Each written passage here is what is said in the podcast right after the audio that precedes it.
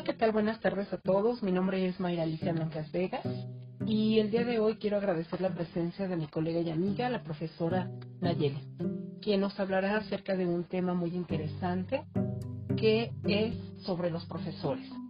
Maestra, ¿nos puede decir su nombre completo, por favor? Claro, mi nombre es Nayeli Analit Fundovalos Naya. ¿En qué escuela labora? Trabajo en la Escuela Preparatoria Oficial número 126 José Rico Padilla. ¿Cuántos años de servicio tiene, maestro? Tengo 10 años de servicio.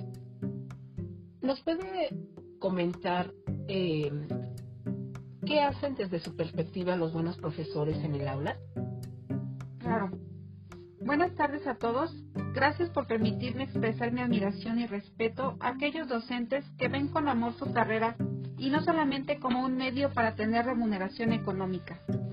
La labor docente es muy compleja y aún en ese momento de cambio los docentes deben ser más que nunca empáticos con sus aprendices.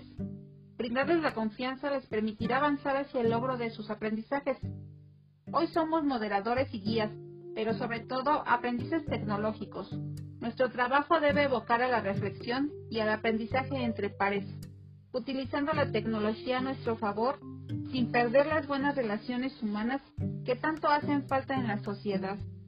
Hacer que los estudiantes conciban la escuela como un espacio de interacción y desarrollo de potencialidades que beneficiarán la evolución de la sociedad.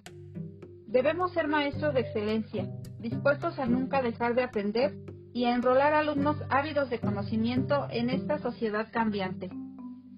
Y bueno, pues en conclusión, apoyar, orientar, proponer y tratar de ser empáticos con los estudiantes para crear ambientes armónicos en las aulas y lograr un buen aprovechamiento académico. Seguir actualizándonos para ser un acompañante en el proceso de aprendizaje. Crear instrumentos que nos permitan evaluar al estudiante de un modo holístico y no solo cuantitativamente.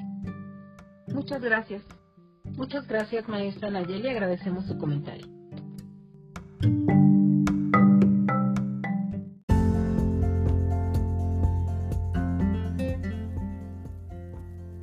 Hola, ¿qué tal? Hoy hablaremos de la importancia que conlleva la voz de los estudiantes como objeto de estudio para elevar la calidad educativa. Cuando nosotros elaboramos el diagnóstico de inicio de clases, comenzamos a conocer a nuestros alumnos. Al transcurrir el curso, podemos atender sus necesidades a través de la escucha atenta que genera de forma inmediata la empatía entre la dupla maestro-alumno. Este canal de comunicación no solo favorece las relaciones interpersonales, sino que al generar esa integración se promueve la participación, la confianza, la motivación y la toma de decisiones en las situaciones que se presenten durante el desarrollo del curso. Escuchar la voz de los estudiantes nos permite saber de forma inmediata el camino a seguir para mejorar y lograr la calidad educativa, pues mediante la crítica reflexiva podemos reorientar y mejorar el proceso enseñanza-aprendizaje, alcanzando, en muchos casos, la metacognición. Dediquemos un tiempo para escuchar los anhelos y necesidades de nuestros estudiantes. Incentivémosles y hagamos que se incremente su desarrollo cognitivo. Gracias.